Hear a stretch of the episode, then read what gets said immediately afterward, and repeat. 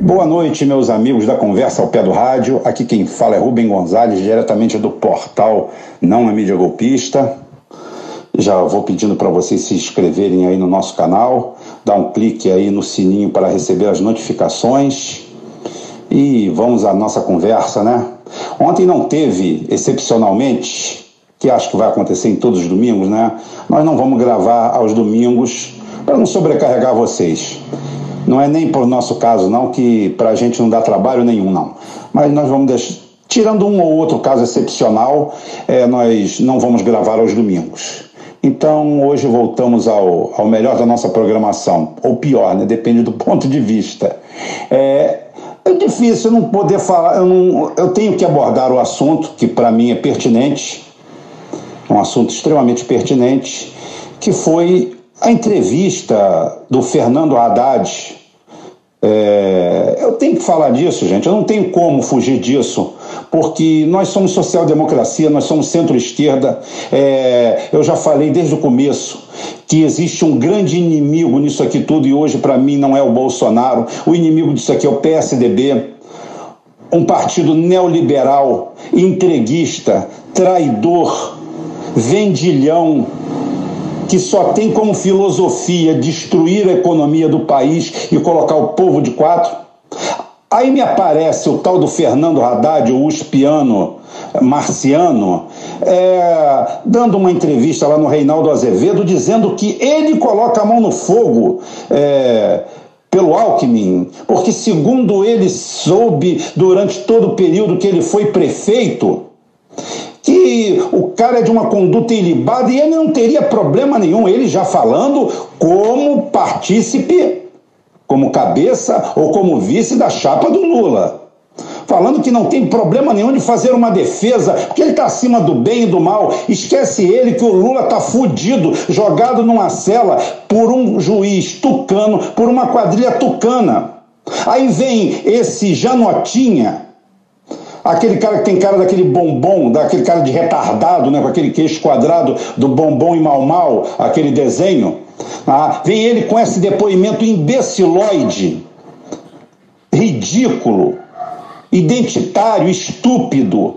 Esquece esse sacripanta que o PT, estou fazendo aqui agora uma defesa do PT, hein? Não estou defendendo o Ciro, não estou defendendo o PDT, estou defendendo o PT.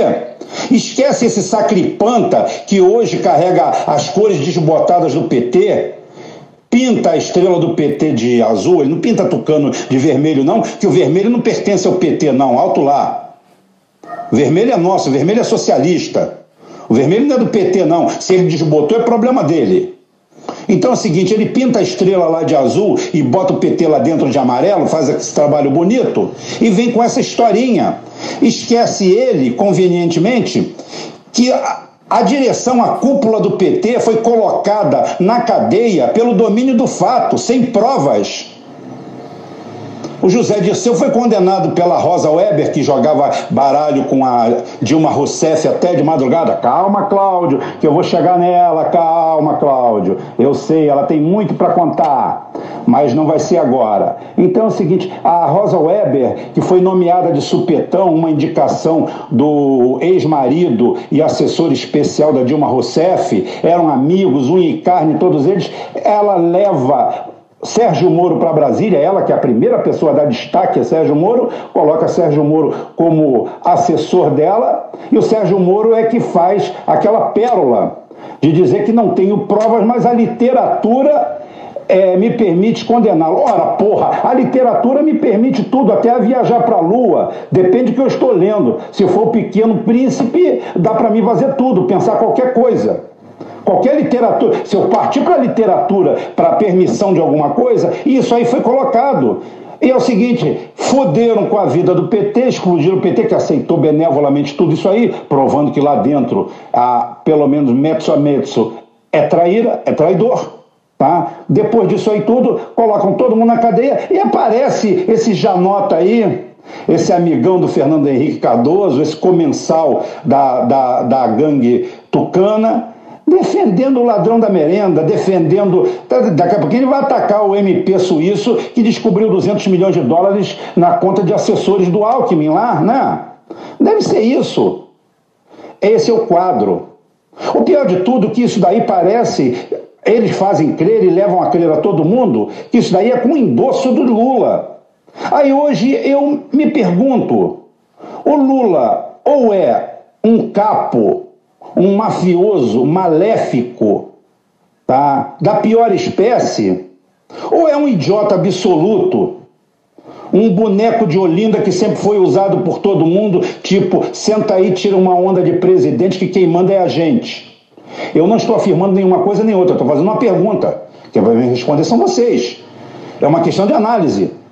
Afinal, o que, que o Lula representa nisso tudo? Porque todo mundo diz que essa daí é a chapa do Lula, a negociação foi do Lula, foi tudo do Lula, mérito do Lula, fantástico. Lula isolou isso, isolou aquilo e disse que vai combater o PS. Vai combater assim, dessa forma? É a segunda do Haddad.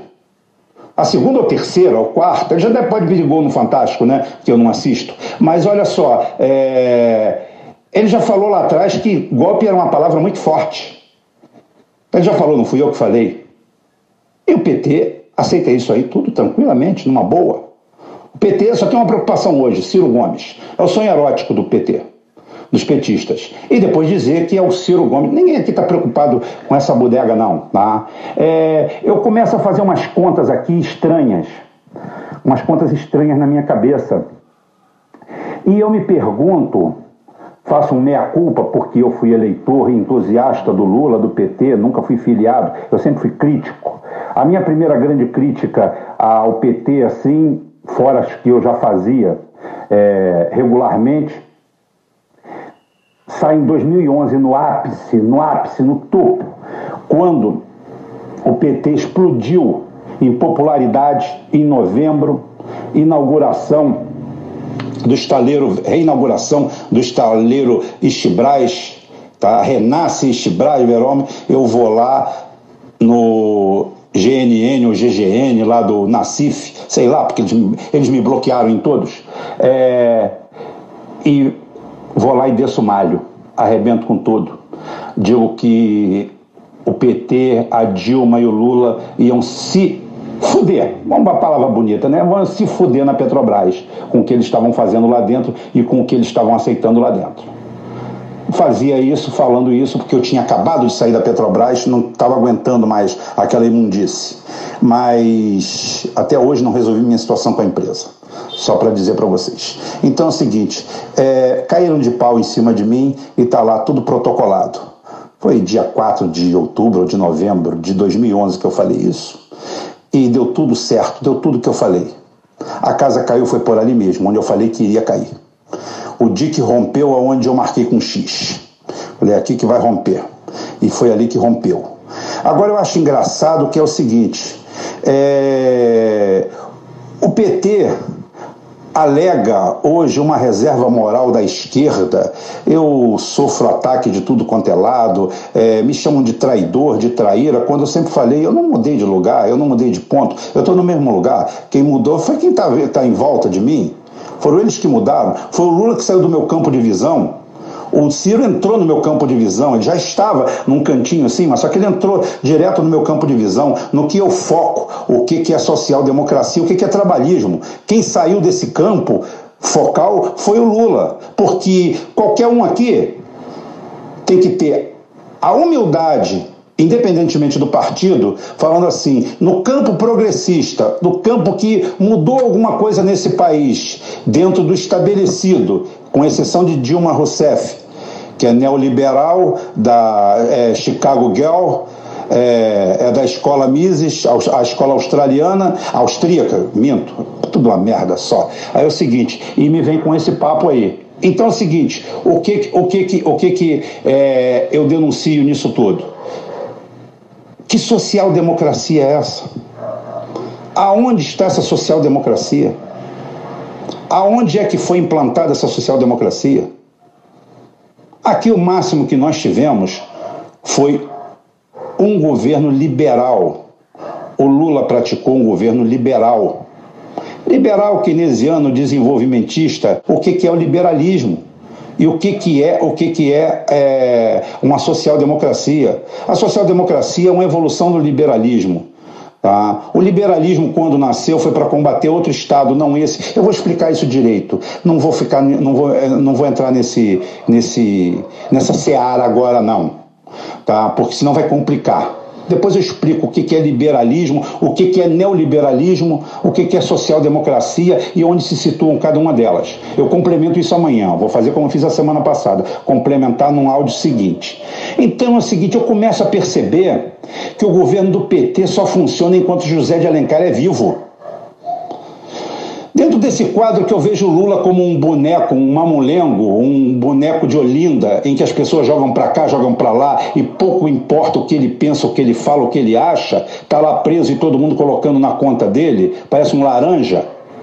Ah, eu, eu vou dizer que é o seguinte: eu tenho que desconfiar eu tenho que desconfiar poten, desse potentado político que é o Lula. Eu tenho que fazer um revisionismo. Quando eu faço esse revisionismo, eu dou de cara com José de Alencar.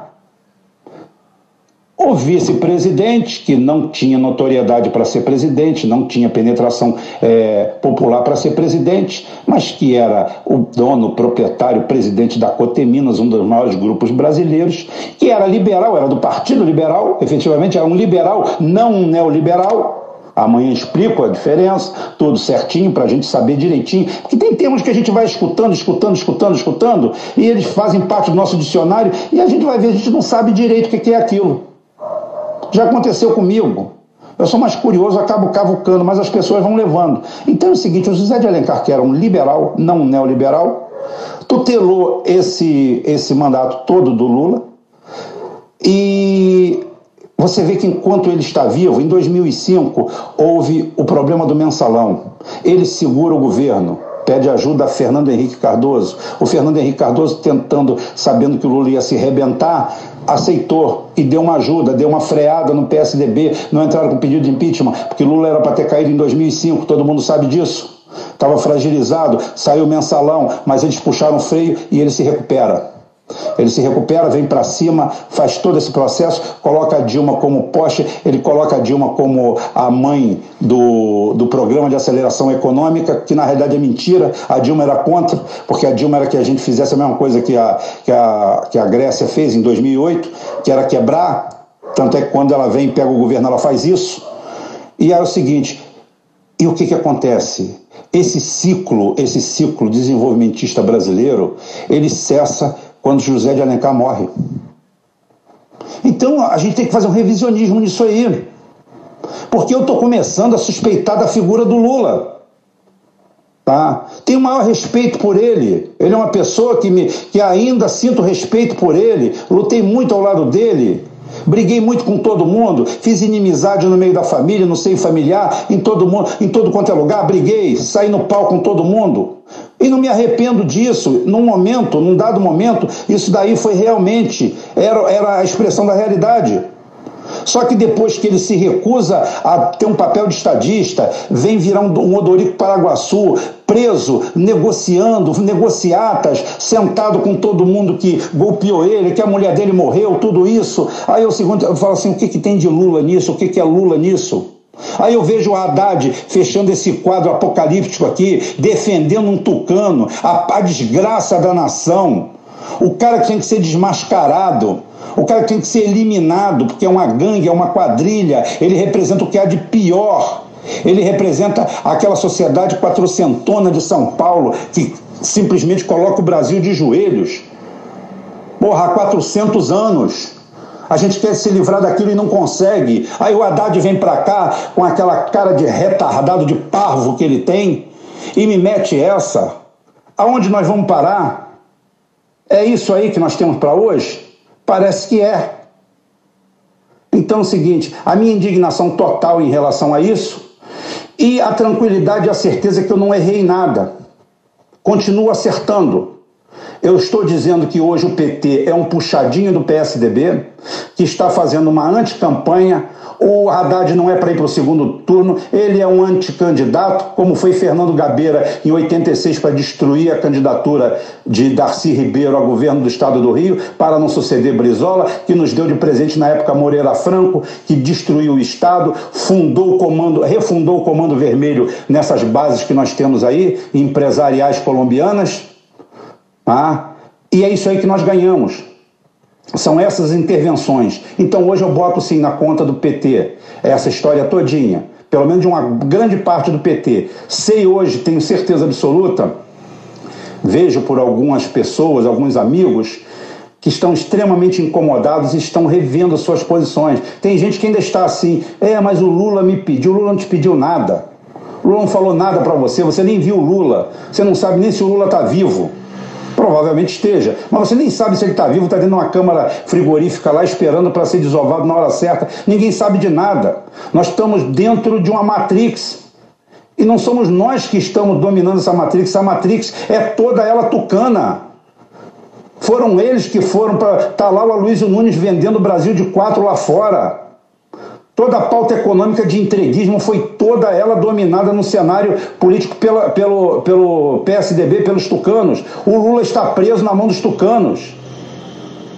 E aí me vem esse cara e faz isso? Pelo amor de Deus, gente, não dá para mim não. Amanhã eu venho com a explicação detalhada do que, que é neoliberalismo, do que, que é democracia, do que, que é liberalismo econômico e liberalismo social que é como ele nasce como filosofia. Uma boa noite a todos vocês. Até amanhã, se Deus quiser, Ele vai permitir.